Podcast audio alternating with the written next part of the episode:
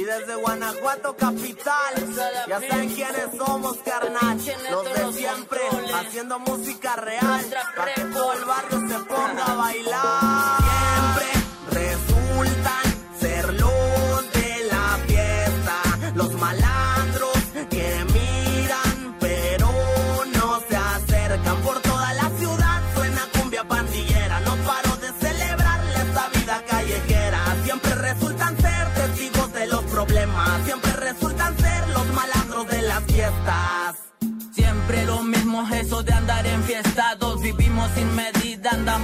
todos lados Siempre alterados, así la bailamos Siempre hasta abajo como el tramo tumbado. Para allá y para acá siempre andamos gozando Llevando fiestas a donde nos paramos. Para allá y para acá andamos rolando Bailando hasta el piso, tirando el placazo. Somos o no somos Estás escuchando Radio Yus, transmitiendo desde la Ciudad de México a través de www.radioyus.com.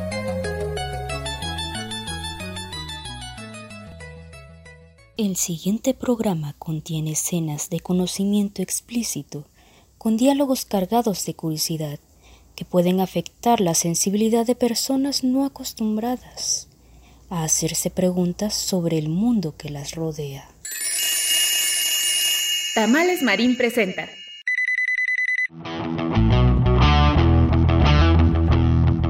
Hoy en Aquí estamos México. Estamos de fiesta. Gracias por seguir con nosotros. Comenzamos.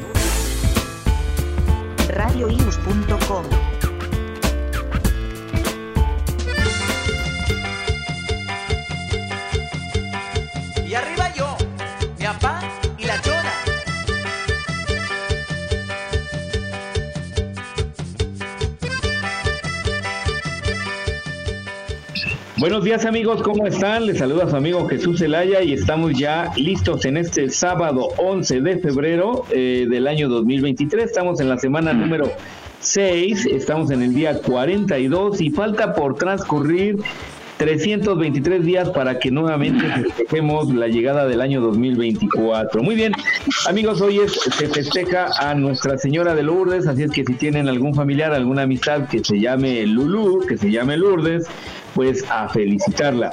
Hoy se festeja el Día Mundial del Cine, es el Día Mundial de la Mujer Médica y además es el Día de los Servicios de Emergencia. Adelante, Miguel. Hola, ¿qué tal? Gracias Jesús. Muy buenos días, bienvenidos al programa 142 de Aquí estamos México. Y bueno, aprovechar para felicitar a los que celebran hoy su santo. Ya murió, ¿no? No, No, ¿cómo crees? ¿Seguros? Sí. No andan reviviendo ustedes muertos y matando a los vivos, ¿eh? No, ¿cómo crees? Vamos a checar, pues. Porque Elvis Presley sí murió ya, ¿verdad? Sí, sí, sí, sí. Lourdes Guerrero sí ya se murió, Lourdes Guerrero en No, el ya. 35 fue, ¿no? No, no, no, no, no, no, no. Fue mucho después. Bueno, vamos a iniciar y también felicidades a los que eh, son parte de los escuadrones de emergencia. Nuestra admiración porque eh, pues un gran equipo salió a ayudar, un contingente salió a ayudar a las víctimas allá en Turquía, que por cierto más adelante estará con nosotros nuestro colaborador Miguel Galván, el ingeniero Galván, nos va a hablar de por qué tiembla mucho y por qué tan fuerte en Turquía y por qué tantos muertos. Entonces lo tendremos más adelante el día de hoy. Voy a saludar a nuestras compañeras, queridísimas compañeras que ya están despiertas a pesar de este frío, esta mañana fría. Vamos contigo, Rosy Pastel, muy buenos días. Hola, ¿qué tal? Buenos días, queridos amigos radionautas. Pues aquí me agarraron en, en la cocina haciendo unos ricos hotcakes. Esperemos Ay, que se la bien. pasen bien. Sí, sí, porque está haciendo frío y ahora nos toca hotcakes. Siempre es una buena opción, ¿no? Tener en- en la harina ahí en casa. También aquí hacemos, por ejemplo, sopecitos con la harina de, bueno, harina de maíz. Preparamos la masita y los frijolitos y a comer sopecitos. Muy bien, mi pastel. ¿Con café o con qué lo toman? Eh, sí, con café. Cafecito, perfecto. Sí, bueno, y del también. otro lado, hasta Puerto Vallarta, Jalisco, se encuentra Mary. Muy buenos días, Mary. Hola, ¿cómo están? ¿Cómo estás? No pude dormir por tu culpa, ¿eh? Exacto. Bienvenida, Mary. ¿Cómo, ¿Cómo están? Buenos días a todos. Oye, ¿qué tal el clima por allá? Pues fíjate que en la noche sí refresca bastantito, o sea, increíble, pero de verdad ahora que vinieron también mis papás, sí se sorprendieron porque hacía bastante frío en la noche, pero ya en el día pues está el, el calorcito rico. Perfecto, muy bien, se antoja estar por allá. Ahí te vamos a mandar a nuestro director Jesús Zelaya, dice que hoy. Ah, sí, mándamelo, por acá lo recibimos con mucho gusto. ¿Qué día, ¿Qué día es Jesús? ¿Entre semana o fin de semana? No, tengo que ir entre semana, tengo que ir en, quizás igual me voy un lunes. Porque, ¿sabes qué? Para mandarle unos tamalitos a la Mary. Ay, sí, me debes desde hace como tres años unos tamales. Va. Ahí los tengo en el congelador, no se me ha olvidado. okay. Oye, si se pueden unos taquitos de saberito, por favor. Ándale, eso se los lleva bajo el brazo para que no se enfríen. para que lleguen sudaditos. oye, acá le voy a invitar un, un, este, un tamal de, como les conté, un tamal de los mezquites. Ándale, Ándale. o iguana, no, iguana no. Bueno, muy bien. Jimmy, buenos días. Hola, hola, buenos días a todos. Pues ya estamos listos. Yo ya ando acá circulando en la ciudad, listo para este programa. Ya estamos preparados y pues a nuestros radioescuchas, gracias por acompañarnos. Pues ay, prepárense un cafecito, un tecito mientras nos escuchan. Los saludo a los que están conectados ya ahorita. Buenos días y pues aquí estamos listos. Al rato les traigo el reporte con lo que está pasando en la ciudad, el clima y todo lo que acontece. Buenos días y bienvenidos. Gracias amigo y quedamos pendiente para tu reporte más adelante.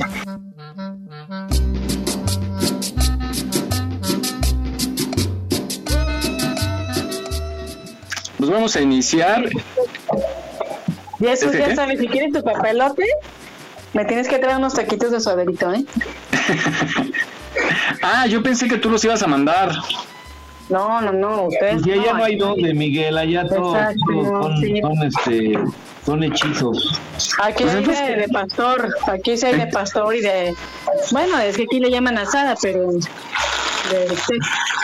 pero entonces no entiendo, ¿cuál es, cuál es el, el glamour de vivir allá en Vallarta? No entiendo. Pues que está con los pues, cocodrilos. Pues la playa. ah, bueno. ahorita la patente habló así como de mesa. Es que están los cocodrilos. Porque estoy en esa, mi chavo. ¿Qué te ibas? Ay, muchachos, de veras, sacan el código postal. bueno, lo bueno es que somos amigos, ¿no? Aguantamos, aguantamos vara, como dicen allá en sus. Oye, de veras, hablando de barrio, ¿dónde está la Vane? Oye, qué feo. De Vane vamos a andar hablando, ¿eh? ya los guaché, va a decir. ok, bueno, el ratito saldrá, esperemos. Bueno, vamos a, pues, hablando de amigos, vamos a esta reflexión que encontré muy padre. Se titula Amigos de verdad. Escúchenla con mucha atención y ahorita platicamos. En esta vida hay amigos eternos, amigos que son de piel y otros que son de fierro hay amigos del tiempo, de la escuela, del trabajo, amigos que se aprenden, amigos que se eligen y amigos que se adoptan. Hay amigos del alma, del corazón, de la sangre. Hay amigos de vidas pasadas, amigos para toda la vida. Hay amigos que son más que amigos. Hay amigos que son hermanos, otros que son padres. También hay amigos que son hijos.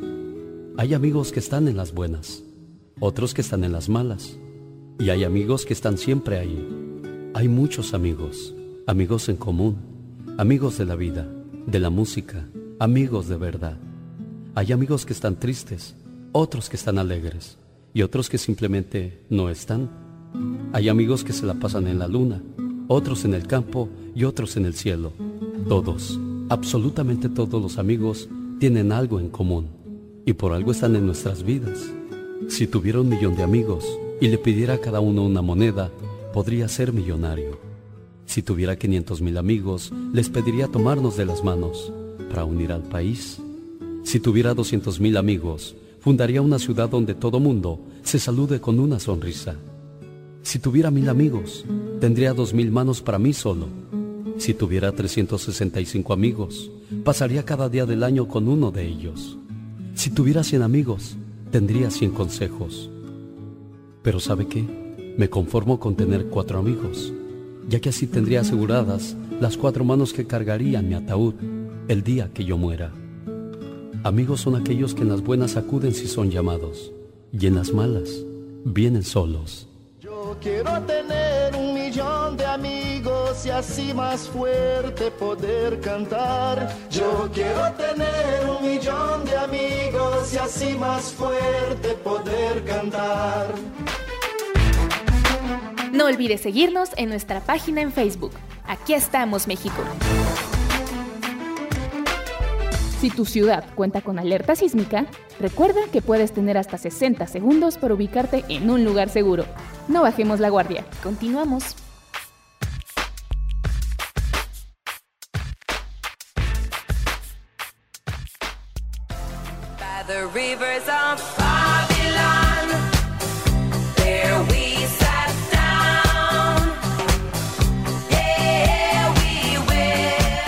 Muy bien amigos, pues ya sabemos lo que es la amistad y bueno, este bonito sentimiento a veces tan difícil de encontrar, pero cuando se encuentra es algo que hay que cuidar. Adelante Miguel. Así es, estamos justo en el mes del amor y esas cursilerías y la amistad. Pues un amigo te dura mucho más que un amor, ¿no? Aunque también hay traiciones. ¿Un amigo? Cada quien habla como le va en la feria. Por eso un amigo de verdad. Cuando, para mí, un amigo de verdad, amigo, mm, no me dejan expresarme. es la familia que uno escoge, no la que Dios nos manda, sino que la uno escoge a esa familia. Para, ¿A poco no? de acuerdo. Para mí, un amigo es mi familia de corazón, del alma, no precisamente de sangre. Pero una esposa es la amiga que uno escoge. Bueno, la que escojas tú, esa es otra cosa. ¿De qué están hablando, Willy? ¿Eh? El, el Jesús sí sabe qué escoger. Lo, lo dije bien, o sea, pues, No, Jesús, se traicionó el subconsciente. Sí, Jesús, se pasó. No, no, ustedes que son las malpensadas. No, fuiste Jesús que habló. La familia pues es la que te toca y ni pe. Sí, la Hay que Diosito no te llevas, pero hay veces que no te llevas bien, Pastén, ¿no? Hay familias que Dímelo. entre hermanos. Ah, pues justamente. Órale. Yo no ¿En quería serio? decir nombres, pero bueno. Ay, sí. Este, yo le iba a llamar María. No, eh, pero sí pasa eso. Ay, ¿y por qué María? Cálmate. Eh, tú eres Mary, con mucho Ah, sí, cierto. Dorothy, Dorothy. Dorothy, no, eso es de noche. bueno. ¿Te calmas? Oigan, de veras, eh, iba, iba yo a abrir diciendo bienvenidos eh, radioyusaurios, porque anda de moda esa onda de los, Ay, de los sí. dinosaurios. Ay, dinosaurio. ¿Mary sería qué? ¿Merisauria? Exacto. Tú, La my- Eres el gordosaurio. Yo soy el gordos, gordis, El gordisaurio. gordisaurio. Yo soy Rosisaurio. Rosisaurio. Oye, ya está por acá. Miguel, Jesusaurio. Ya está el Este, licenciado, el ingeniero. Ingeniero. Uy, ya ve, ingeniero Galván, buenos días. Buenos días a todos, gracias. Sigo. Buenos días. Buenos días. ¿Qué dice el frío? Pues sí, Ya, sí. agua- aguantando, no sé si más al- a las amigas aquí o al frío. Oye. Bienvenido. afortunado. Aquí estamos, se encuentra Mary desde Puerto Vallarta, ingeniero. Hola, y, hola. Eh, Rosy Pastén, Jesús. Hola. Y Hola, hola. Hola, hola. Decíamos que uno escoge a los amigos, ¿no? Y a veces hay amistades malas y uno no se da cuenta porque la amistad crece y uno no se da cuenta, ¿no? A veces eh, hay amigos que nos hacen daño. Pero ¿sabes qué? Que cuando un amigo te traiciona, duele mucho, de verdad, porque porque tú lo escogiste, tú pensaste que te iba a ser fiel como familia escogida de vida, Ajá. pero cuando te hacen algo, duele tanto que es como como si se pasaras un duelo, como si se te hubiera muerto alguien. Sí, pero hay veces que... Exacto, fue decepción. Hay veces que te hacen daño, o más bien uno piensa que nos traicionó y a veces no pasa eso, ¿no? Y es horrible, o al revés, cuando te dejan de hablar porque te acusan de algo que, que no es, sientes peor, ¿no? Que perder la amistad, las dos cosas, ¿no? Perder la amistad y que aparte te acuse de algo que no es cierto. Y ya cuando se llega a aclarar, pues qué padre, porque es un, un reencuentro y un perdonarse mutuamente muy padre, pero hay veces que sí se han perdido amistades, Muy buenas de años por, por un incidente, a veces sin sentido, ¿no? Ustedes saben que yo soy muy celosa, pero muy celosa no con la pareja ni con la familia, con los amigos. Mis amigos son mis amigos. ¿Por qué bloqueaste al ingeniero? No, no, no, no, no. Todos en general, aquí en ese grupo, todos son mis amigos. Entonces, yo tenía, tenía, porque lo le dejé de hablar, un amigo que se apellida Arismendi. Y le presenté a una amiga mía que se llamaba Viviana. Cuando el papá de Arismendi muere, en lugar de decírmelo a mí, que yo era su primera amiga, que por mí conoció a Viviana, ah, se lo contó a Viviana y Viviana me lo dijo a mí. Y eso me dolió como alta traición. Ay. A mí eso me dolió como alta traición. ¿Por qué? Porque yo estuve con él cuando su papá se enfermó, yo iba y lo ayudaba a bañar a su papá, lo pasaba al solecito, le leía un libro, cosas así, por la amistad tan grande que teníamos. Pero el momento en que se murió su papá, a mí me dolió mucho por no habérmelo dicho. Pues qué mal, adiós, amistad. ¿Y no has trabajado en eso de no ser celosa con los amigos de los Cállate. no. no, no, es en serio. Cállate, no hables con nadie. Ese es un problema. Ese es un problema, Pastén. Pues no, no lo he trabajado, he trabajado amores, he trabajado familia, menos amistades, la verdad. Tendrías que, ¿eh? Porque ya vienen las reuniones y no te vamos a invitar porque te vas a poner celosa. Ah, no, no, no, amigo, no, no me digas eso. Oigan, pues encontré esta, esta nota, dos, vamos a presentar dos notas que habla acerca de la preferencia de los hombres. La primera habla que si flacas o gorditas. Ahorita damos nuestra opinión los hombres y ustedes también, chicas. Vamos a escucharla primero según un estudio. Dice cómo las prefieren los hombres. Que no ande con tonterías, que si tiene hambre en la noche coma con mucha alegría. En el año 2017, el Departamento de Psicología de la Universidad Nacional Autónoma de México, UNAM, pudo determinar que los caballeros que se encontraban en relaciones sentimentales con mujeres gorditas eran 10 veces más felices. Pero tranquila, todo esto tiene una gran base, así que escucha. El estudio arrojó que los hombres se comunican mucho mejor con las mujeres rellenitas que con aquellas que son mucho más delgadas. Así que si eres de la que te esclavizas en el gym para parecer una modelo de revista, deberías de pensártelo un poco mejor. Al menos que tu objetivo no sea tener muy buena salud. De lo contrario, si buscas un cuerpo de modelo, piénsalo dos veces.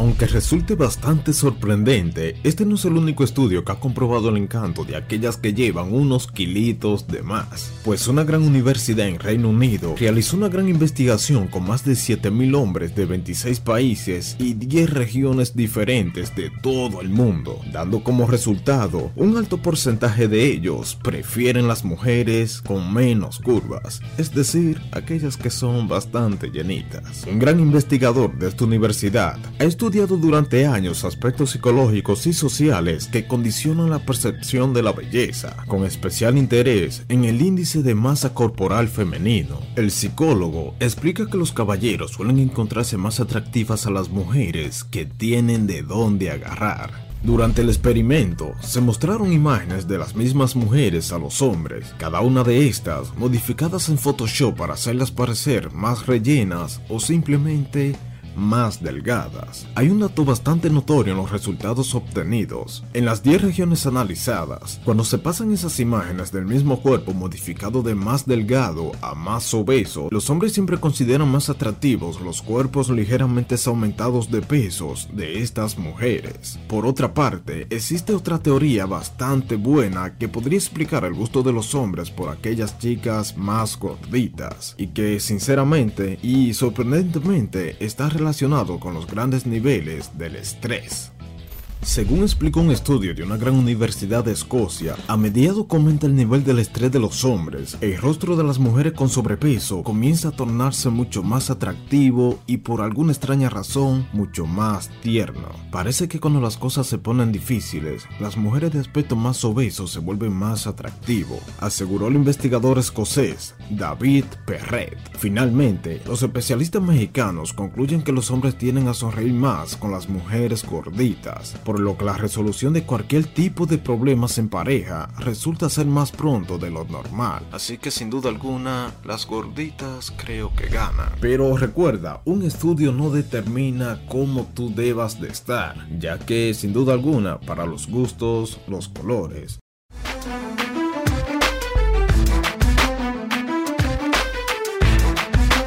No olvides seguirnos en nuestra página en Facebook. Aquí estamos, México. En caso de sismo, no utilices el elevador. Si ya no te es posible salir, comienza el repliegue. Estar preparados puede ser la diferencia. Continuamos.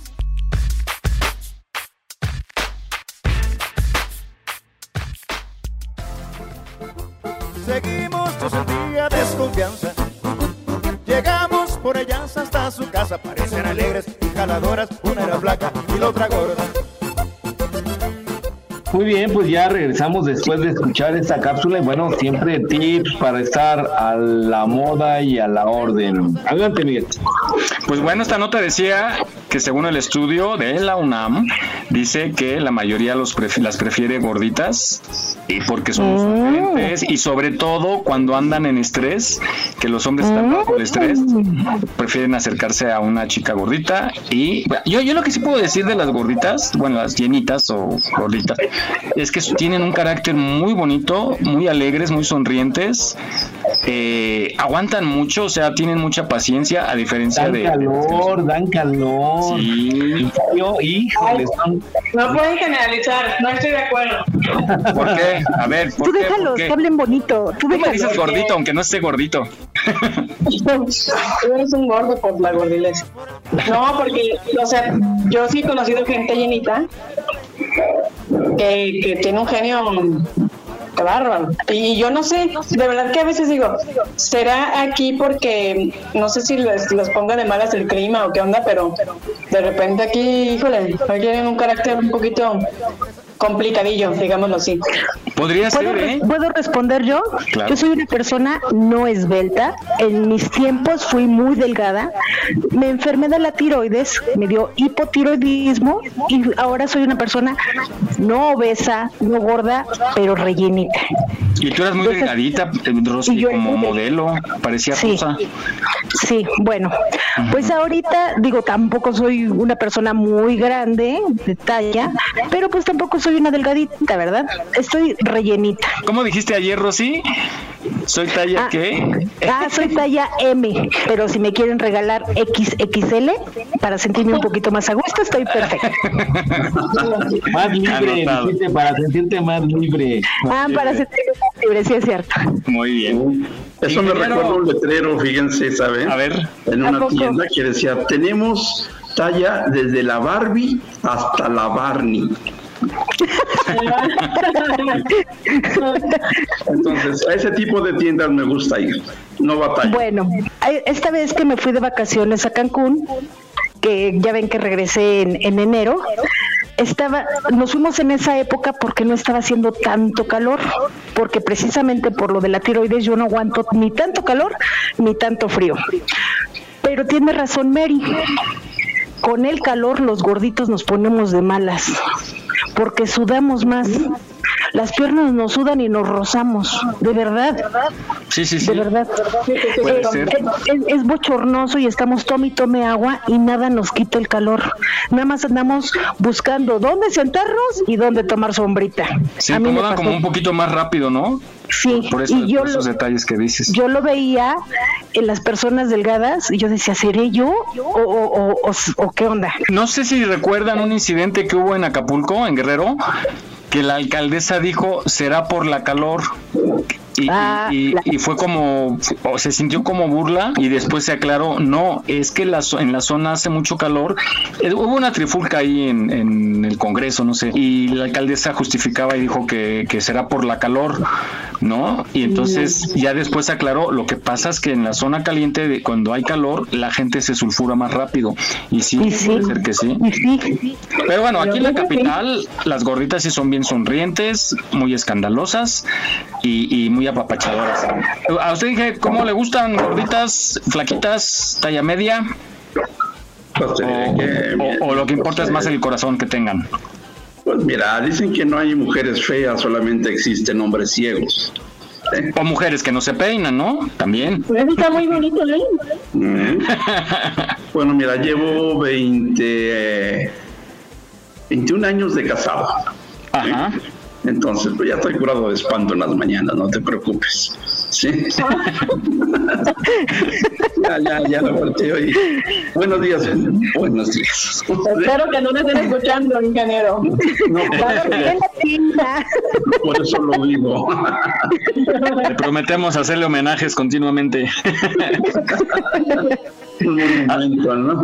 Sí. No, ¿A no, ti, no, Jesús? la, Ah. la verdad es que, bueno, sí, en nuestra sociedad el físico es lo que prevalece en, en muchos estratos, ¿sí? Y eso no solamente en la parte sentimental, eh, para todo. Quieres comprar un coche y lo primero que ves es que se vea bonito, que se vea pantallador. Quieres un reloj, también que se vea así padre, un traje. Nos llevamos mucho por la vista y después vemos el interior, ¿no? A ver qué tal está. En el caso de las damas, pues es lo que nos fijamos en el físico externo, pero muchos queremos ver luego, luego el interior, ¿verdad? Yo estoy muy a gusto como estoy, eh, la verdad. Eso es lo importante, estarse sen- con- a gusto con uno mismo, ¿sí? Un- por- no, y cuidarse eh, en cuestión de tallas, no por cuestión estética, sino por cuestión de salud. De salud, claro. Claro, Nada más. claro. Yo peso ahorita 90 kilos, ima- imagínate, y era muy delgado. Oh, claro, andaba para arriba y para abajo. Páseme 20, no se agacho. Con mucho gusto, dame la dirección y por ahí. ya deben de inventar eso, el trasplante de, de kilos. Oigan, este, pe- pero yo luego veo parejas que nunca me las imagino, ¿no? O sea, los hombres tendemos, nos hacemos ya más viejos, de hacernos panzones y, pelones para acabarla, ¿no? Eh, yo, bueno, afortunadamente no soy panzón, me, me adelgazado mucho porque estoy enfermo, ahí la llevo, pero, pero sí ya pelón y todo, y, y luego veo las fotos así de los amigos de grupo de la secundaria, no sé, y la mayoría sí ya todos pelones y panzones pero bien panzones. Y, y, bueno, la mayoría sí conservan las características, ¿no? Que luego lo- los identifica uno. Pero luego sí veo parejas. ¿Ustedes qué, qué es lo que no les gusta, chicas, de la pareja? Así que, que engorde, que enflaque, porque luego se casan y empiezan a, a cambiar los cuerpos, ¿no? En el caso del hombre empieza a engordar. ¿No les preocupa?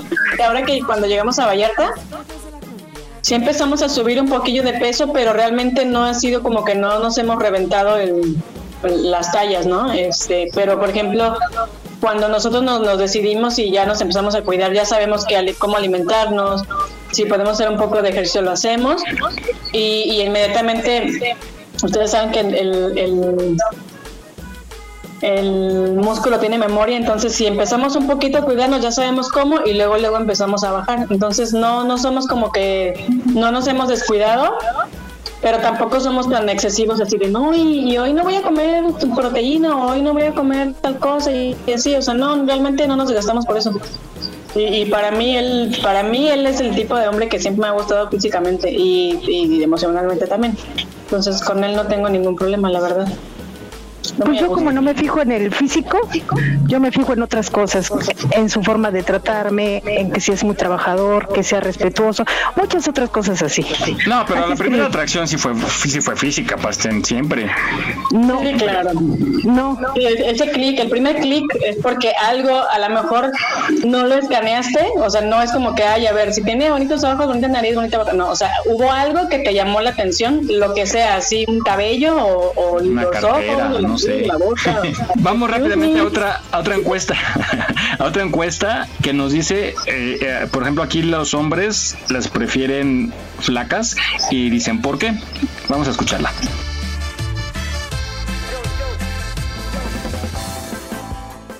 La belleza es subjetiva, los cánones no tanto.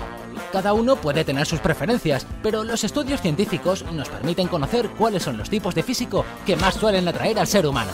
El último en investigar al respecto ha sido la Universidad de Aberdeen, un centro escocés que ha llegado a la conclusión de que los hombres se sienten más atraídos por las mujeres delgadas. Un estudio anterior del mismo centro había determinado que los hombres heterosexuales sentían un mayor deseo por mujeres con un índice de masa corporal de entre 24 y el 24,9. Ya no es el caso, el canon ha evolucionado una vez más y ahora prefieren las mujeres más delgadas. Para lograr estos resultados, 1.300 hombres tuvieron que ordenar de menor a mayor atracción 21 cartas con fotografías de cuerpos de mujeres que tenían diferentes niveles de masa corporal y en las que no se podía ver el rostro. La prueba determinó que 19 era el índice de masa corporal preferido por los hombres que se sometieron al estudio. Las razones tienen que ver con factores genéticos relativos a la supervivencia. La mente del hombre relaciona instintivamente a las mujeres con conceptos como una mejor salud, más juventud, mejor fertilidad y una menor probabilidad de sufrir enfermedades. A pesar de todo, los investigadores son muy claros. Hay más razones para generar atracción en la vida real. La expresión facial y la personalidad son otras poderosas armas para generar atracción en el otro. Aquí estamos, México. Esperamos tus comentarios a nuestro WhatsApp 56 294 1459. 56 294 1459. No bajes la guardia. Ante cualquier síntoma de COVID-19, busca ayuda médica. Continuamos.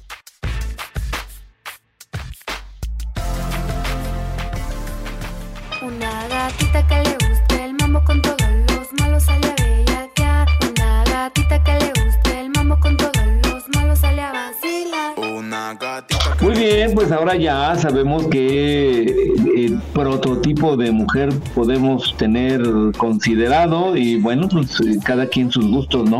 Adelante, Miguel. Claro, lo que cuentan son los sentimientos. A mí me gustan por lo regular delgadas o de media talla. Y si en la en- durante la relación el tiempo que estamos va subiendo de peso no me molesta pero para mí siempre me fijo más como en, en las delgadas y o media talla no, No me alarma no me no me como una gordita. A mí me gusta el interior. No, no, Las no, tripas, no, el hígado, el corazón. lo Ah, ¿no? abajo del amigo, del vecino. Las muñecas de qué son? Ah, de el aire, tus muñecas, Jesús. El aire. El aire. Me encanta el aire. Me gustan panzo- panzonas de tanto aire. Jesús en lugar de traer un tanque de oxígeno trae una muñeca ahí succionando la luz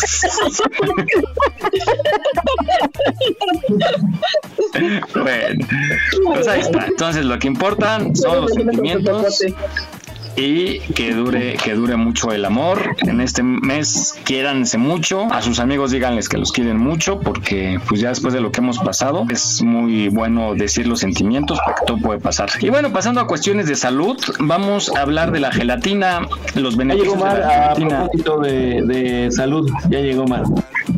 ¿quién llegó? Mar. ah ya ni me acordaba Mar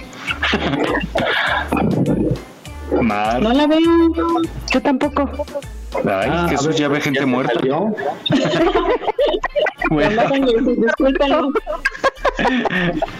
Bueno. Decíamos, vamos rápidamente a, a hablar de la gelatina. ¿A ustedes les gusta la gelatina? Sí, me encanta. Muy rica. Sí, sí, sí. Incluso yo un día me preguntaba por qué se lo dan a los enfermos, ¿no? Los hospitales, por qué les dan gelatina. Y es tiene muchísimas propiedades. Vamos a escuchar y ahorita platicamos acerca de los beneficios.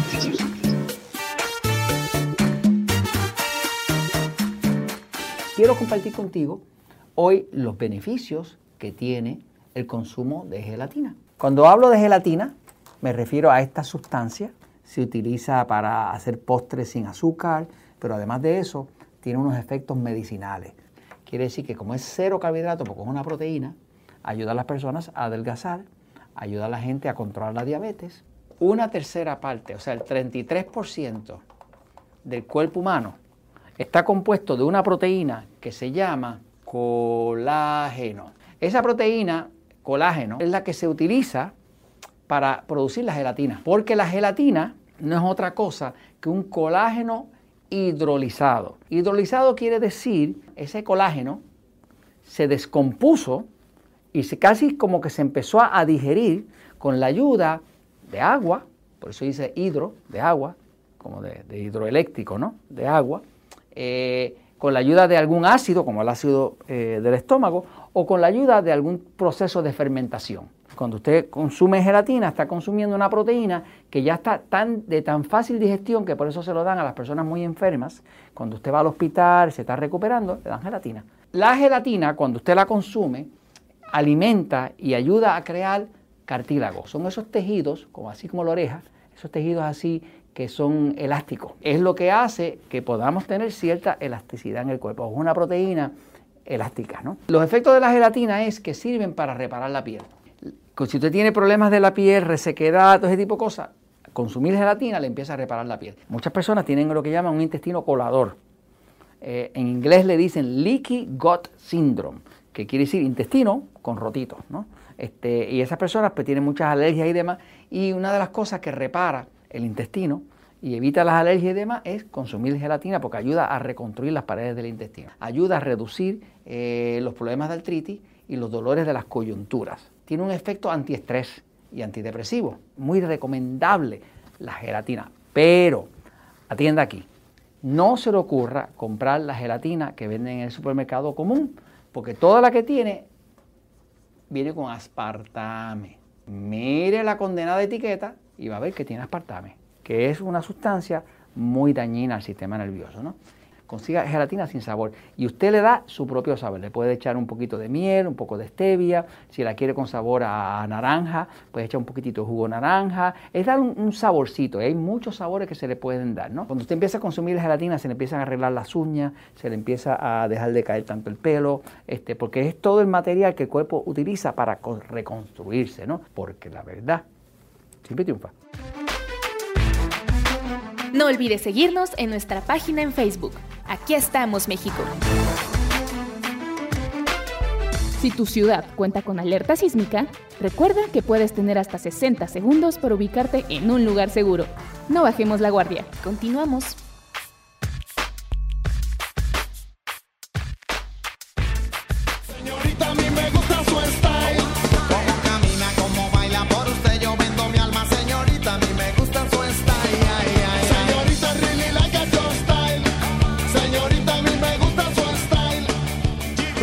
Ya sabemos algunos detallitos sobre la gelatina y bueno, a mí me encanta mucho la gelatina y bueno, hay gelatinas de todos tipos, colores, sabores, costos, etc. Pero sí, es sabrosa la gelatina. Adelante, Miguel. Sí, yo no conozco esa gelatina. ¿Ustedes la que dice sin sabor? Pues yo creo que es nada más la grenetina, ¿no? y ya nada más uno le, le aumenta frutita picada o, o, algún saborcito rico y yo creo que ya con eso. Muy bien, pues ahí está, porque sí tiene muchas propiedades, sobre todo para regenerar el cartílago y ayudar en cuestiones de diabetes, ayuda a, tener menos problemas con el azúcar. Pues ahí está, esta cuestión de salud. Y hablando de comida, ah, vamos a hablar de las tortas, esas tortas que antes decíamos, aunque sea para una torta, ¿no? Pero pues ya están carísimas. Para la gordilez. Venga con todo. Oye, qué ricas son, pero ya están subiendo mucho de precio ya, ya, ya la torta más barata, ¿cuánto estará en un puesto? Pero de esos de Como unos 50 pesos, yo creo. No, pero de los 55 las combinadas.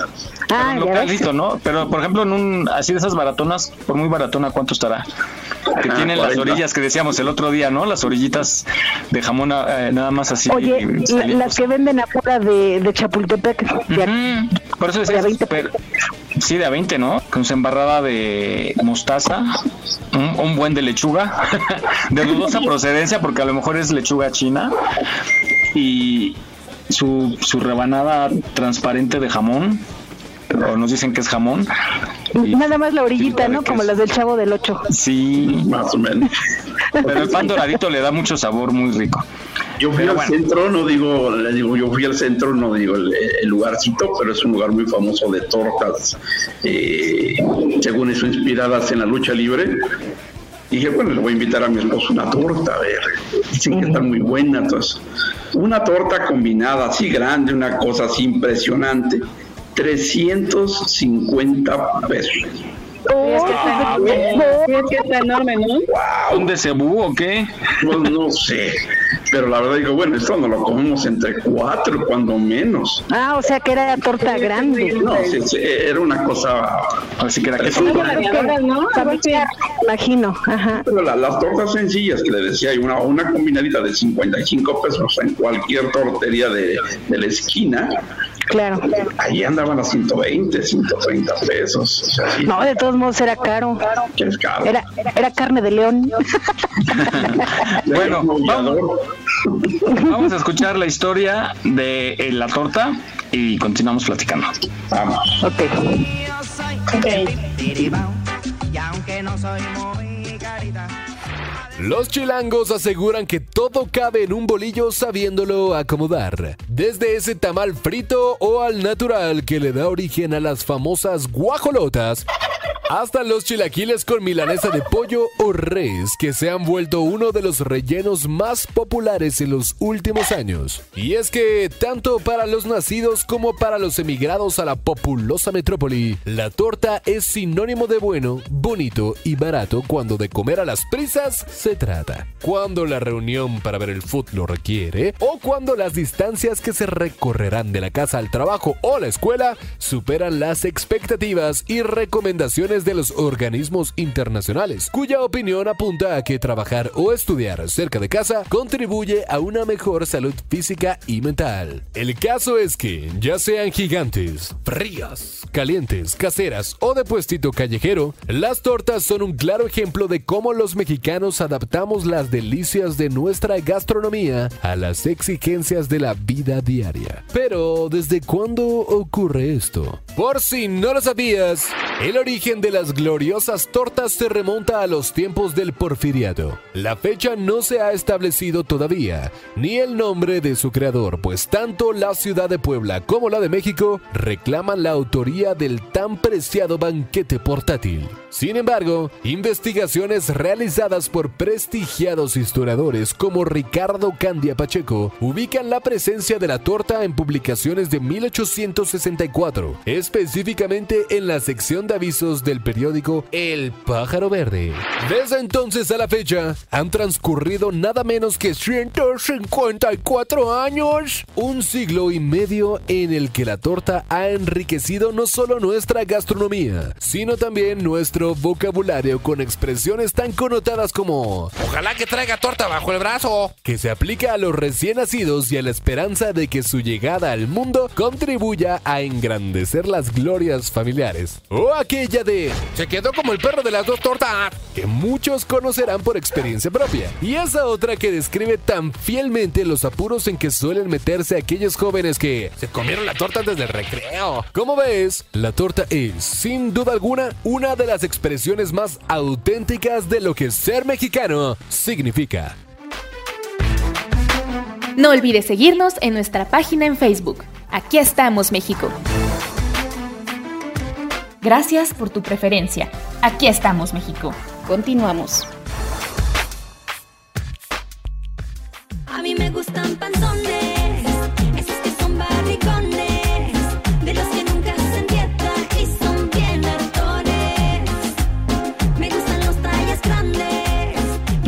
Ya sabemos ahora eh, este platillo, ¿qué será? Este platillo sí tan, tan nacional. Eh, Yo creo que entre el taco y la torta es nuestro alimento tradicional.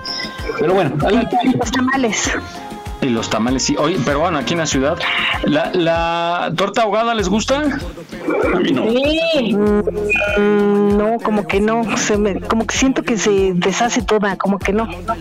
Sí, se absorbe todo. De allá son, ¿no? Este, Meri, de allá de, Sí, de, Guadalajara, ¿no? Jalisco, Sí, de Guadalajara. De Pero hecho, fíjate que alguna vez fui, a- cuando fuimos una vez a Guadalajara, encontramos unas, pero, o sea, normalmente ya es que son de carnitas, ¿no? Y bañadas en salsa de jitomate. Bien picosa, Ajá. sí. Pero la verdad sí son muy buenas. Pero fíjate que encontramos unas que igual así, torta ahogada, pero era de camarón. Y la salsita era como una crema buenísima que nunca volvimos a encontrar ese lugar. No sabes cómo tengo ganas de encontrarlo ahí en Guadalajara. Ni, y no sé ni cómo se llama el negocio ni nada. Pero estaban muy buenas, eran tortas ahogadas, pero eran de camarón y eran como, como de crema de, no sé, de- no sé si de chipotle, algo así. Pero estaban Puede ser. buenísimas. Pregunta en tus redes a la gente que está por allá, si te acuerdas de la calle más o menos, sí, seguramente más gente ha de conocer y, y te puede recomendar dónde es. Pues bueno, ahí está. Híjole, sí es caro hasta hasta prepararlas. Por ejemplo, us- ustedes que son mamás, cuando le preparan la tortita al, al hijo, ¿no? El- Mamacita, ¿eh? ¿Qué te pasa? le preparan su torta, el jamón, queso, mayonesa o frijol. A mí me gusta con frijolito. son ca- Tomate, aguacate. Aguacate. Bueno, a los niños no sé, creo que no les gusta tanto el aguacate, ¿no? Oye, a mi hija le Tomate. encantan. ¿Ah, sí? Más bien le encantan las dos cosas. Tomate. Todo, todo eso es caro, ándale la cebolla. Todo eso es caro y el, el pan, pues bueno, ¿a, a cómo está el pan por allá, Mary? Es que sí varían mucho los precios. Acá está ah, el bolillo a 2.50. No, ni inventes, ¿qué crees que nos pasó? Recién llegando aquí, pasó un, un señor haciendo una bicicletita, así gritando bolillos. Mi mamá, ay, me da 10, ¿cuánto es? 120. Y yo, pues ¿qué? Ah, no manches.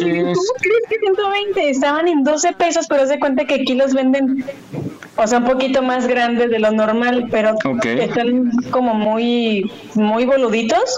Ujú. Y no, o sea, yo de verdad dije, ¿cómo? Si ya están a peso, ¿no? Allá en México están a 50 centavos casi, casi, y aquí como simplemente por, por 10 bolillos. Y no, Ahora pues ya de hecho preferimos en, de comprar en, en el Sam's, la verdad, porque... No inventes. Bueno, les quiero contar algo. Allá en el estado de Puebla hay unos bolillos chiquitos que se llaman pan de agua. Y allá, a, y allá a los bolillos les dicen tortas. Tampoco. Sí. Aquí en Guadalajara, virotes. Ah, también en Guadalajara Virotes. Oigan, ¿por qué se llaman pan de agua, eh? Acá también venden, acá en la calle. Porque están hechos de agua. En lugar de ponerles lechita y así todos los ingredientes, acá les ponen, o sea, es harina con agua revuelto y están duritos. No, es- no son bofos, son pesados. Sí, ok. Órale, qué rico. Muy bien. Oye, Bueno, me dice... pueden traer también, ¿eh? Me pueden mandar también con Jesús. Ah, te vas a... Pobre Jesús, va a aparecer el pipi ahí. Aquí está tu encarguito. Una maleta de 10 kilos de comida que me traiga. Sí. Bueno, aquí ya, ya tenemos los este, guajolocombos, ¿verdad? Que es la guajolota más el atolito champurrado. Oigan, Bravo, con, es- con esos inventos que hacen con las conchas, ¿a qué sabrá una concha con tamal? Ah, no sé, nunca lo he probado yo, ¿eh? Pero yo sí lo probaría, ¿eh? Sí, no, yo Ah, también, pues, sin duda alguna. allá probarías todo. También me mandas una. Unas conchas. Pobre Jesús, ya no me están anotando ahí. Ya no va a querer ir. Ya no se va a ir en avión porque le va a salir bien caro el... el, el, El TUA. ¿Cómo lo que se paga No, el extra por sobrepeso. la maleta? Ajá, el sobrepeso. Así es. Bueno, oigan, pues con esta terrible noticia que tuvimos eh, durante toda la semana, eh, referente al sismo en Turquía, un fuerte sismo, fuertes sismos más bien, con unas réplicas tremendas y ha sido pues algo muy impactante porque también hubo en Indonesia el jueves pasado en la noche, un sismo fuerte también en Indonesia y bueno, la tierra se mueve como siempre se ha movido, pero esta vez sí fue bastante fuerte y para eso invitamos al ingeniero Galván que nos acompaña desde temprano para hablar del tema. Ingeniero, ¿por qué tiembla en, en Turquía tan fuerte y por qué han sido muchas réplicas? Mira, aquí se da una situación muy especial por la geografía que tiene este país, Turquía. Está, por un lado está el mar Mediterráneo, por otro lado está el mar Egeo, y en, ambas, en ambos lados están eh, este, zonas de subducción bastante importantes, ¿sí? Estas brechas, brechas como son la placa arábica y la subplaca de Anatolia, si mal no recuerdo que se llaman.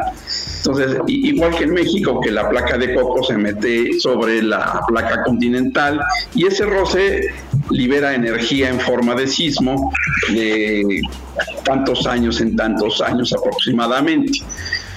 Aquí es una zona sumamente a- activa, ¿sí? Por darles una, una idea eh, del panorama que se vivió allí. El sismo fue de 7.8, fue esto en la madrugada del, del lunes. Se sintió tanto en Turquía como Líbano como Siria.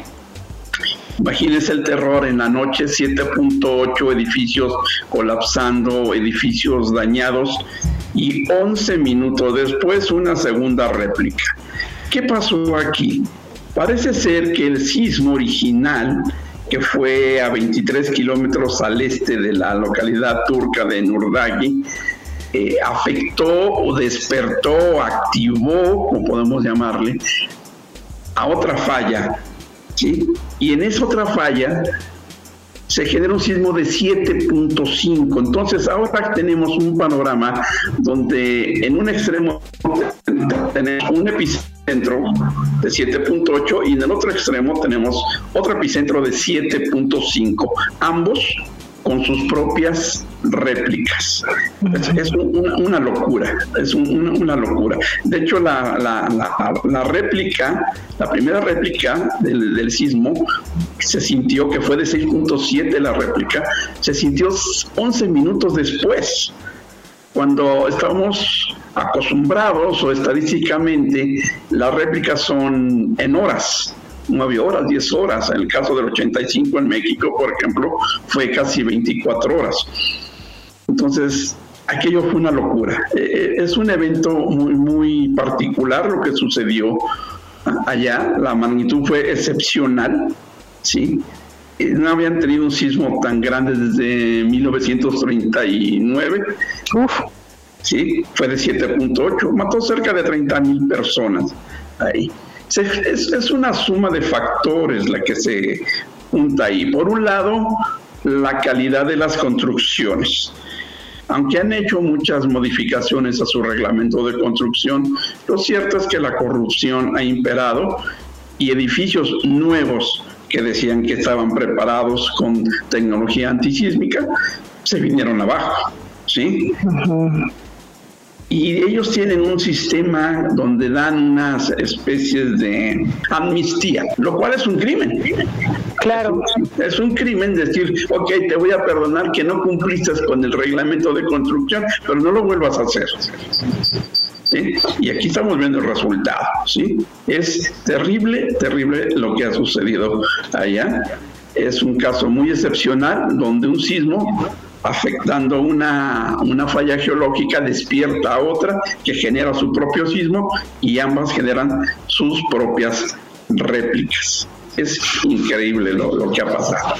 Además, hay que recordar que es un país que lleva más de 10 años en guerra y muchos de sus, muchas de sus construcciones ya están sentidas, ¿no? Por esos bombardeos también. Y, y son edificios viejos, ¿no? Que se caen y son unas losas tremendas.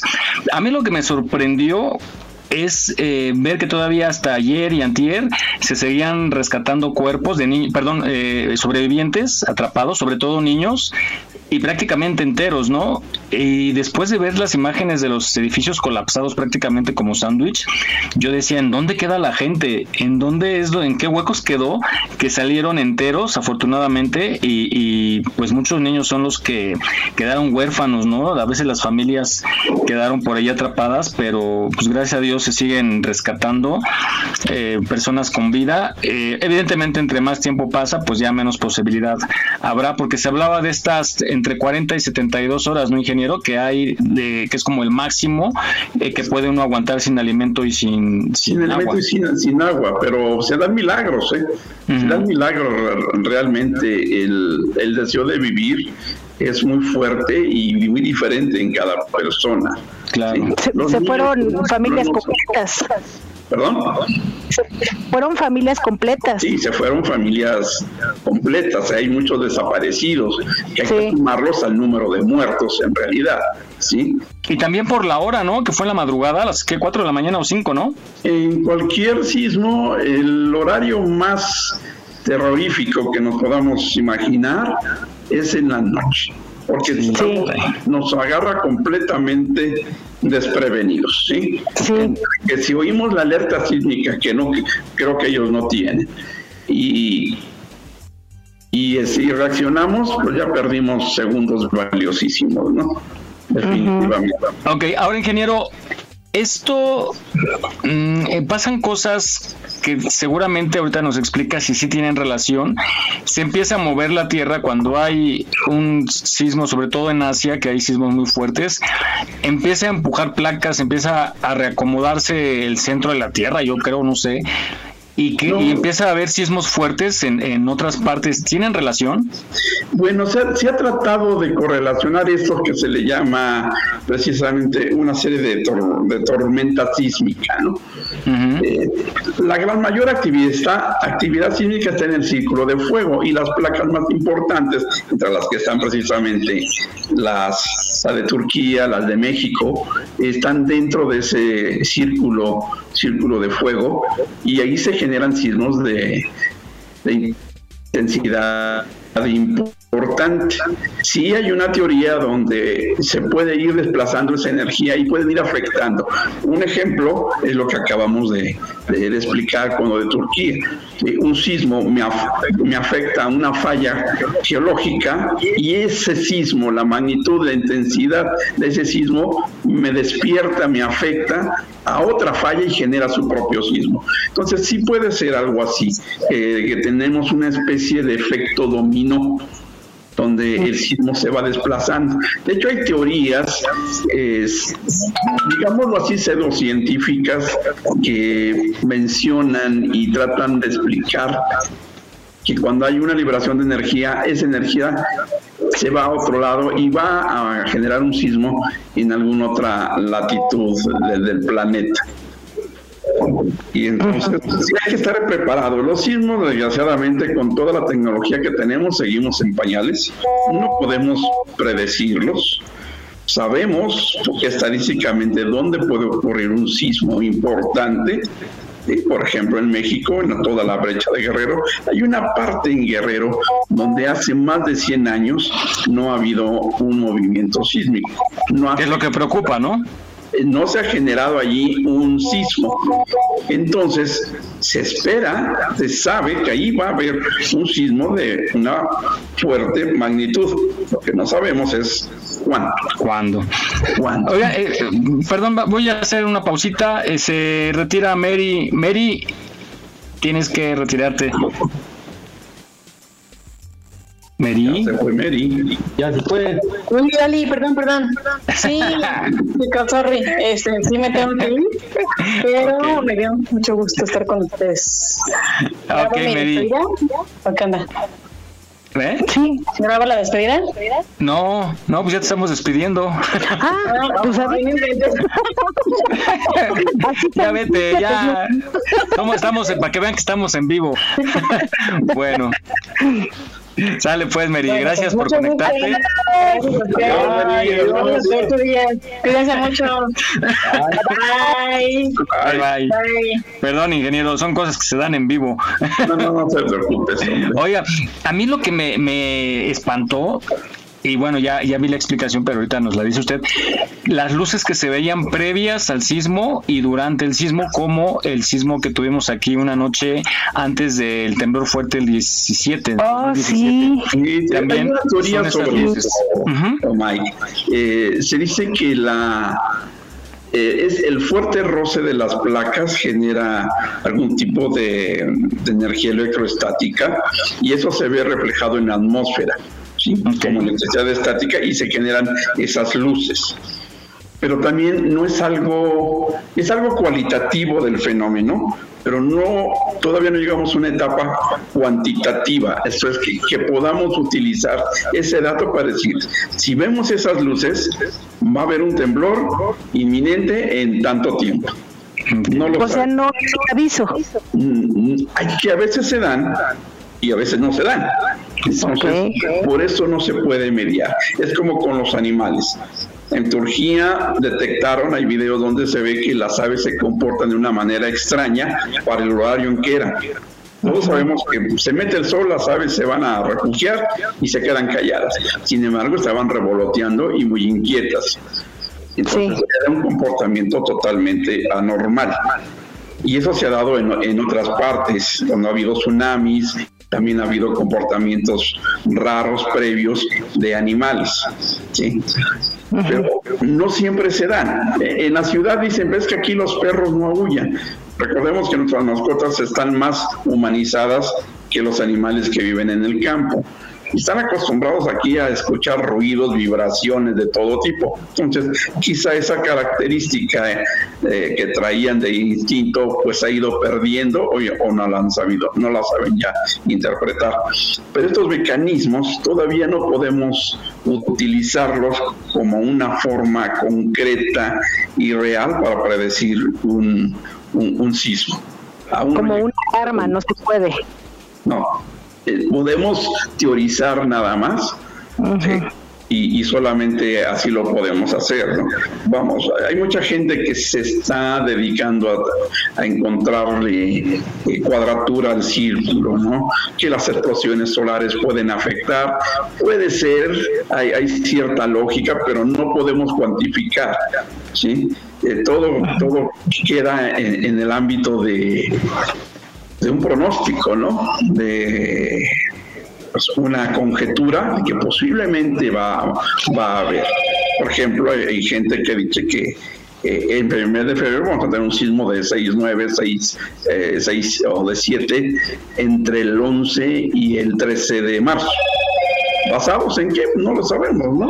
Pero si vemos sobre ahorita lo de Turquía y, y somos eh, curiosos de ir siguiendo los sismos que se están generando a partir de allí, vamos a tratar de encontrar cada uno de nosotros con su lógica como que la energía se desplaza, mueve.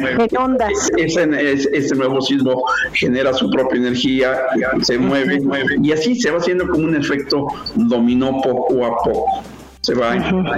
Yo siempre tengo ese razonamiento porque normalmente cuando hay un sismo importante en Asia, se va desplazando y va luego a Sudamérica, Centroamérica. Ya tuvimos apenas hace cuatro días uno en Honduras, una madrugada, uno fuerte en Honduras. Y también ahora vamos al tema de los microsismos que hemos sentido aquí en la capital, que han sido chiquitos, pero bueno, eh, eh, quiere decir que se está acomodando aquí el, el- el- de por sí el terreno, ¿no? Que es algo especial. Háblenos ahora de esos microsismos, ingeniero, por favor. Bueno, e- e- este es algo que lo hemos tenido desde hace mucho tiempo. La Ciudad de México está sentado sobre un lago. Tenemos muchísimas fallas geológicas en lo que es la, la, la Ciudad de México.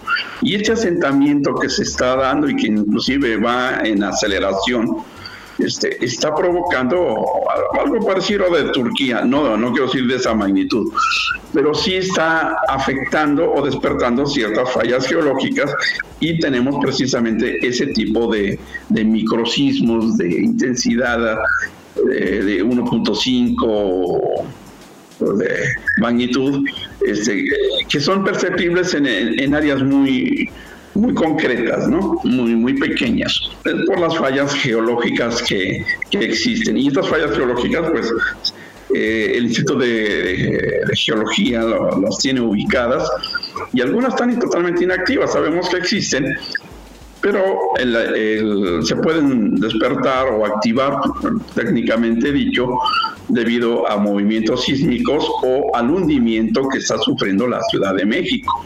Es- es- vamos en, no sé a dónde vamos a llegar. Un ejemplo, por ejemplo, para que vean eh, cuánto se ha hundido la ciudad.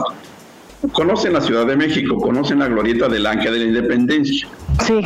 Fotografías de 1950 y tantos. Vemos la glorieta de- del Ángel de la Independencia y el, eh, estaba una banqueta a nivel de donde van los autos. Ahora, ¿cuántos escalones hay para poder llegar a la base de la columna? Sí, claro, claro. Todo eso, la columna no se ha hundido porque está sentada sobre unos pilotes sobre la capa dura. Lo que se ha hundido es la ciudad. Y se le han agregado escalones para poder compensar la altura que es la, el hundimiento que hemos Sí, tenido. porque el ángel queda arriba, lo que usted trata de decir es que el ángel queda arriba, arriba y toda la población está bajando, ¿no? La ciudad se está La hundiendo. ciudad, ajá. Sí, sí, sí, sí. Ese hundimiento es lo que está provocando que algunas fallas geológicas se estén activando y tengamos estos microsismos. ¿sí? En boca de los geólogos no es nada de qué preocuparnos, nada más. ¿Mm? Ya Cuando esto se ponga feo, pues andaremos con nuestro pañal bajo la mano, por si acaso. Muy bien. Bueno, hay que estar preparados y parte de esta prevención y poder enfrentarlo es el, eh, pues la mochila de emergencia y las medidas. Entonces, vamos a esta nota que nos dice algunos tips para elaborar, elaborar el plan familiar. Escuchamos.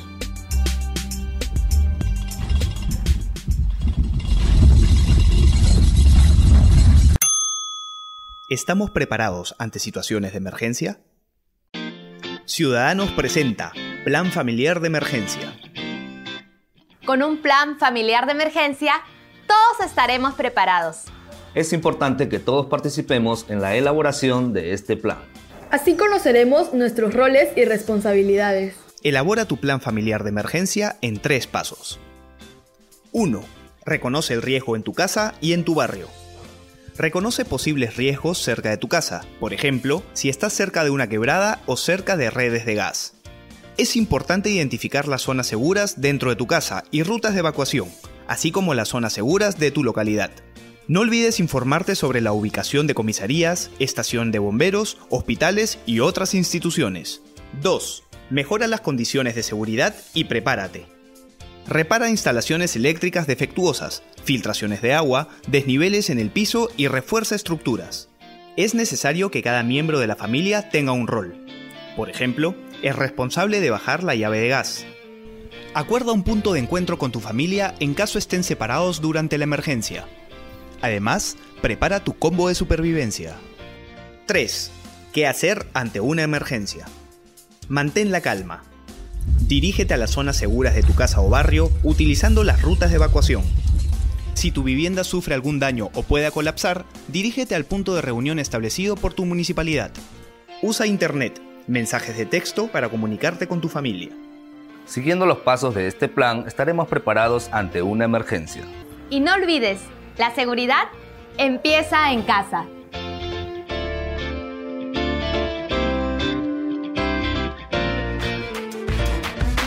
No olvides seguirnos en nuestra página en Facebook. Aquí estamos, México. Gracias por tu preferencia. Aquí estamos, México. Continuamos.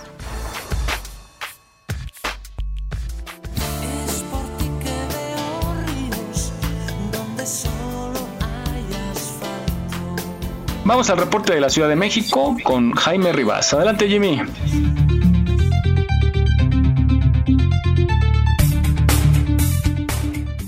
Claro que sí, Miguel. Pues el día de hoy amanecimos con 14 grados en la temperatura mínima. Se espera una máxima de 24 grados para el día de hoy. Vamos a tener un clima eh, nublado. Así que aprovechen ahorita que está un poco aceptable el clima para lavar.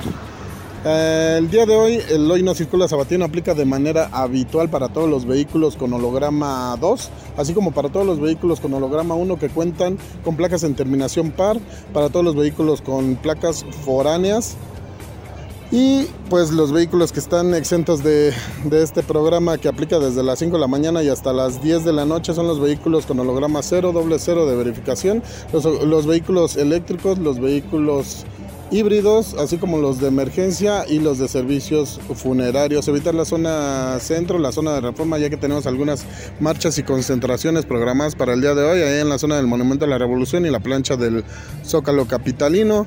Y pues la recomendación para este fin de semana, si es que llegan a salir, eh, pues chequen bien sus vehículos, eviten eh, exceder el límite de velocidad y sobre todo no tomen si conducen. Chequen, chequen bien sus niveles de aire en las llantas, traten de portar un poco de herramienta por si sufre algún desperfecto su vehículo durante el trayecto. No manejen cansados para que tengan un excelente regreso a casa. Es lo que tenemos hasta ahorita, Miguel. Seguimos pendientes.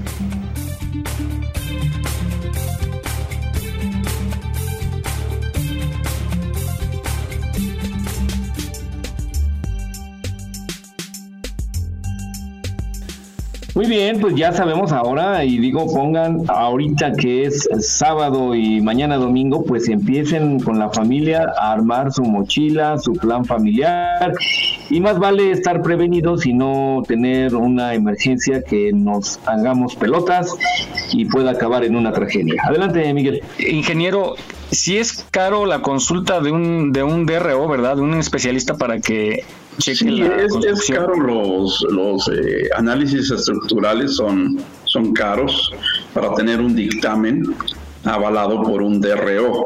Ese es uno de los problemas, ¿no? La, eh, el costo.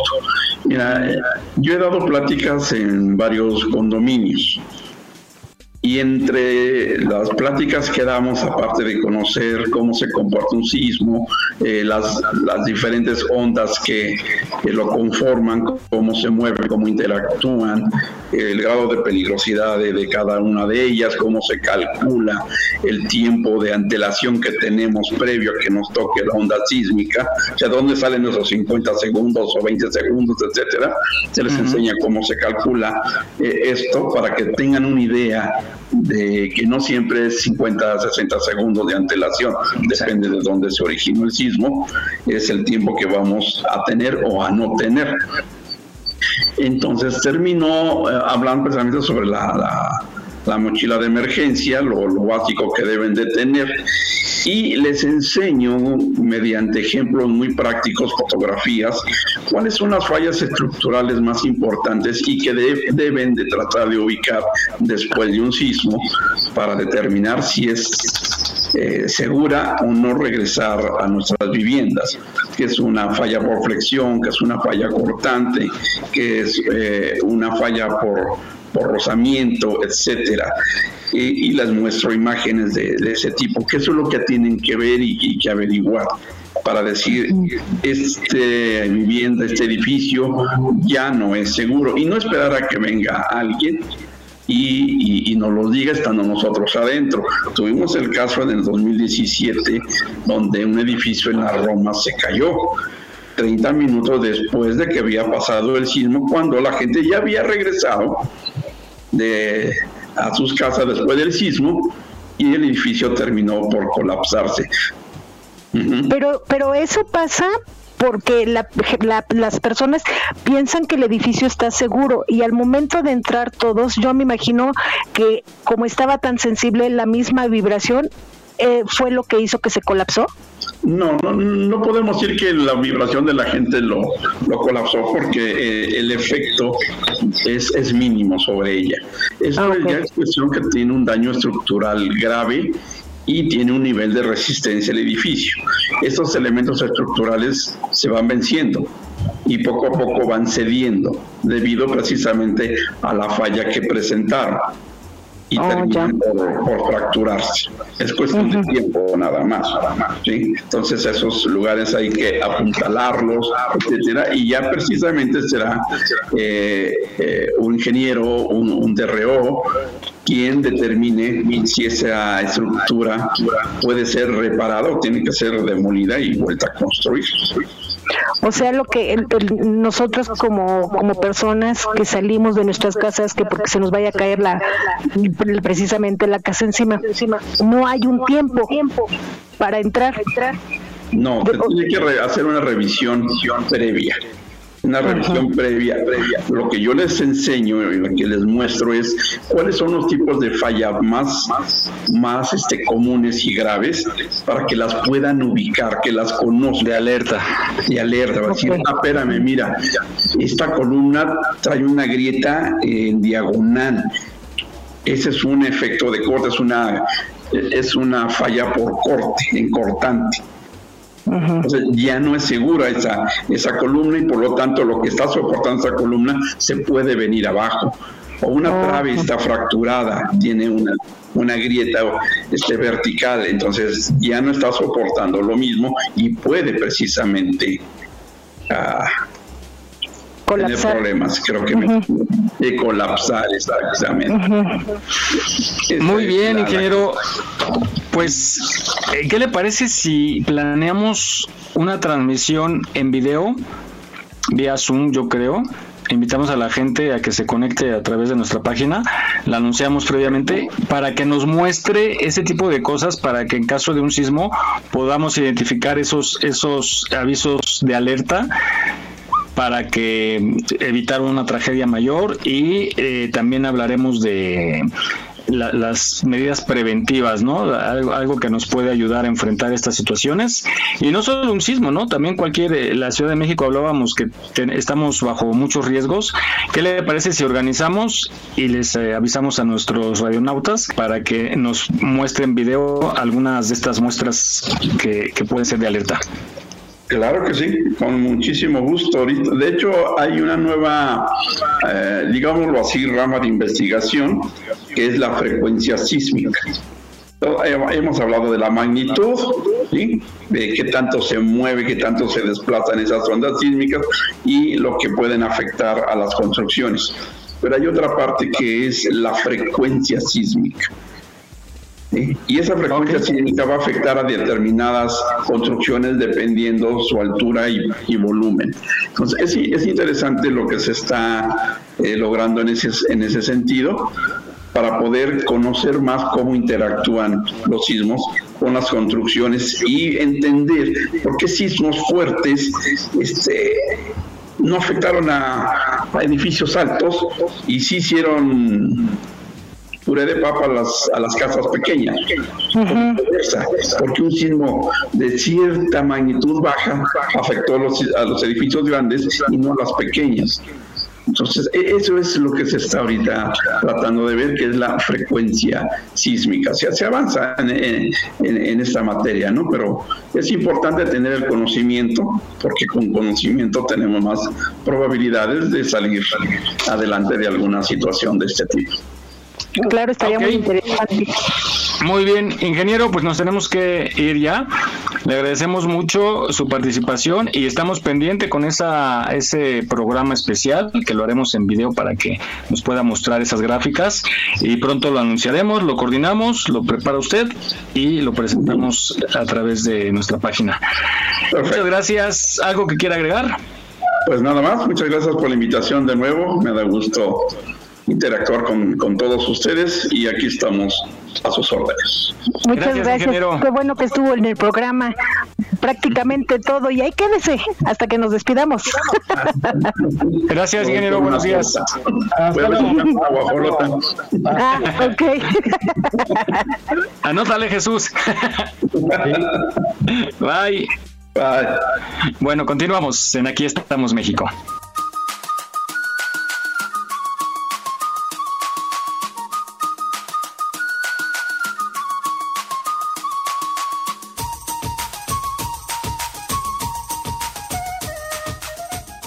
Está muy interesante esto de los sismos, no se apanique, simplemente hay que estar listos para actuar. Bueno, oigan, vamos a esta nota curiosa que encontré ahí en las redes del por qué los pilotos de estos jets, de estos aviones de guerra, ya ven que hemos visto imágenes en las exhibiciones, ¿no? Cuando llegan a, col- a colisionar, salen expulsados, ¿no? Y bajan ahí en un como asiento con su paracaídas, pero tiene datos interesantes y vamos a ver por qué ellos prefieren no activar ese sistema de emergencia.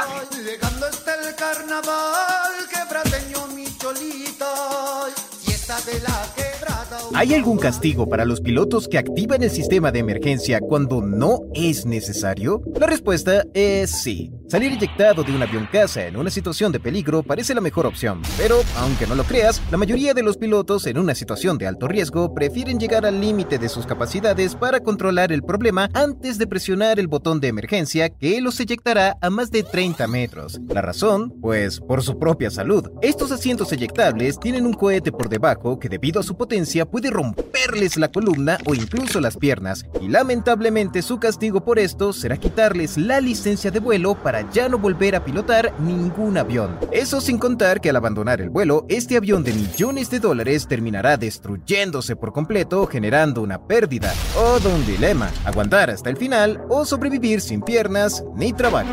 Aquí estamos, México. Esperamos tus comentarios a nuestro WhatsApp 56 294 1459. 56 294 1459. Continuamos.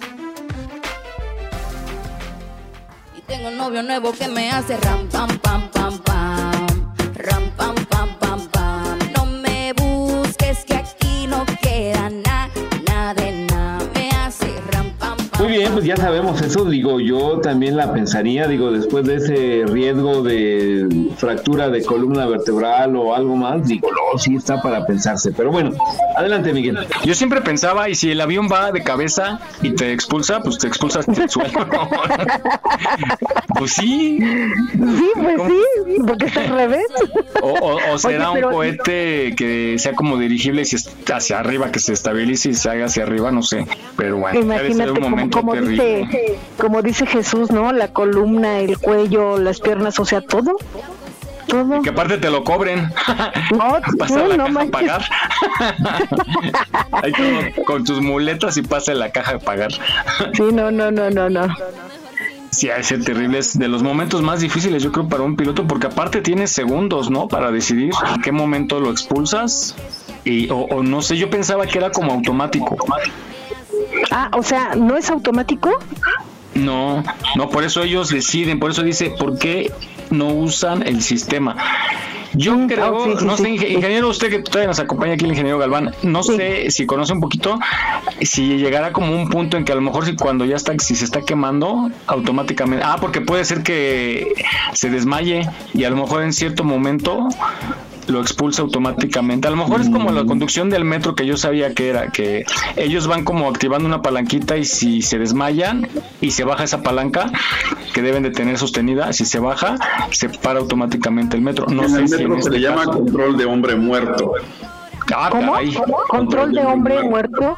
Sí, ¿A si se desmaya, le da un paro cardíaco y todo, entonces este quita la mano del Y se baja la palanquita. y, y el, y el carro entra el, el freno automático. Pero en caso de los aviones militares, en los aviones de guerra, es decisión del piloto eh, o la expulsión o no de, de su aeronave. Es totalmente manual, no es automática. Híjole, qué Pues si se desmaya, ya digo, pero yo soy muy aficionado a ver un programitas por ahí que se llama Mayday. Ah, padre. Sí, sí. por el trama de investigación que generan. O sea, te pasan lo que sucedió el accidente y luego la investigación y cómo llegan a las conclusiones del por qué sucedió ese accidente. Entonces, eso me, me llama mucho la atención. Y han pasado algunos precisamente sobre eh, aviones militares. Y, y sí, efectivamente, los sistemas de expulsión no son automáticos, son, son totalmente a criterio del, del piloto. Mm, Ave María, dame puntería y ahí te voy. ¡Pum! La, la aceleración que se genera al expulsar el, el asiento del piloto es muy fuerte, entonces lo que Sí, me imagino. Sí. no sé No, pero lo chistoso del caso es que aparte de todo, les cobran, Bueno, se los daños. es la investigación. Y la investigación, si el, el resultado es que pudo evitar eh, perder la aeronave, o sea, que la, pudo, la podía haber controlado, la podía haber eh, salvado, entonces sí van contra el piloto, ¿no? Ahora, no, no creo que sea que se los cobren lo que cuesta, sería impagable, ¿no? Esos aviones cuestan millones de dólares, seguramente. Yo creo más bien la sanción, ¿no? Es la sanción de vetarlos de por vida, quizá, o no sé, o alguna Sí, el- pena militar, no sé. De- que para un piloto, porque para ser piloto se necesita una vocación muy especial. Sí. El hecho de impedirles volar es un castigo ya muy fuerte para ellos. De por sí, sí. Sí, es- y son admirables. Ahí sí tienen tienen eh, alma de hierro porque hacer lo que hacen a esos niveles ya es, híjole, es de, es de héroes y de atrevidos. Sí. De hecho, inclusive pilotos aquí comerciales que han estado en situaciones eh, muy difíciles, eh, la forma en que reaccionan, cómo se comportan, etcétera, dices, caray, son, están hechos de una manera muy diferente, realmente, ¿no? Mantener la calma en situaciones de peligro no es fácil, ¿no? No, no. Claro, claro, claro. Pues re- recordemos, no sé si fue en el río Hudson, ahí en Estados Unidos, que, que aterrizaron un avión, ¿se acuerda? Así es, Capitán Sí fue en ese, eh, sí fue el río Hudson. Exactamente, sí, fue en el río Hudson.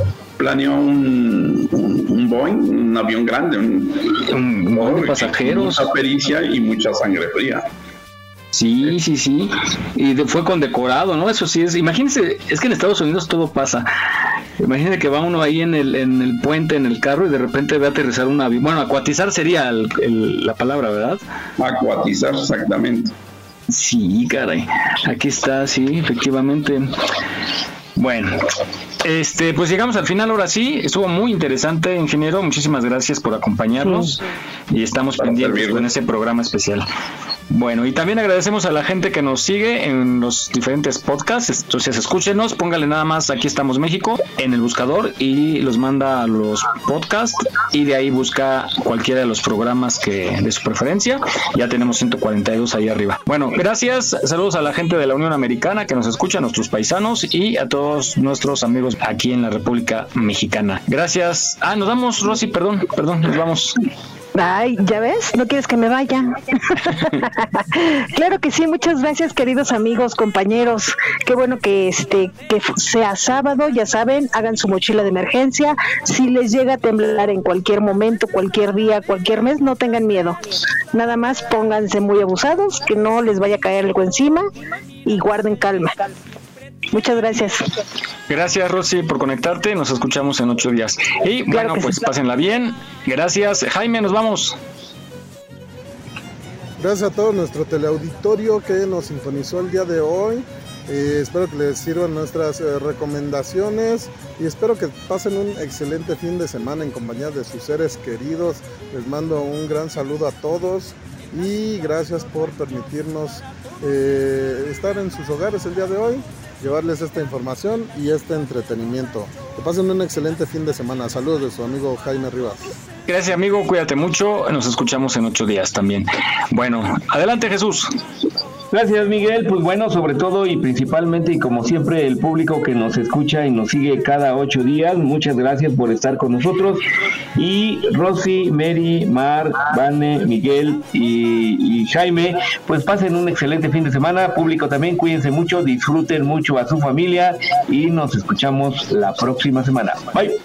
Gracias. Ya se Sí se conectó. Sí, ya no así que dijeron. Ya está. Bueno, bye. Adiós. Bye. Ok.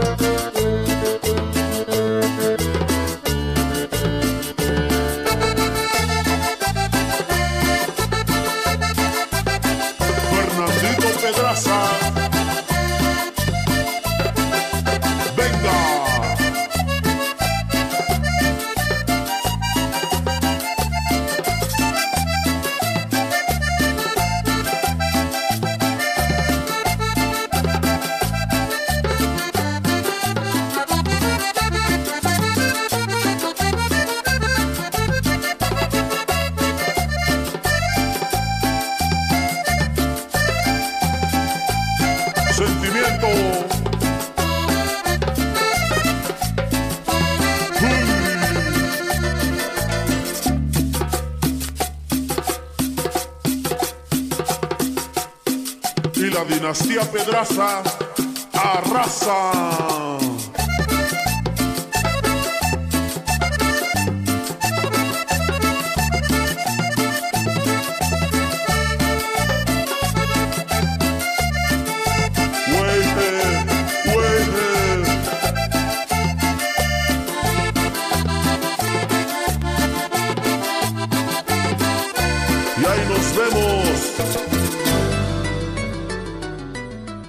Estás escuchando Radio Yus, transmitiendo desde la Ciudad de México a través de www.radioyus.com.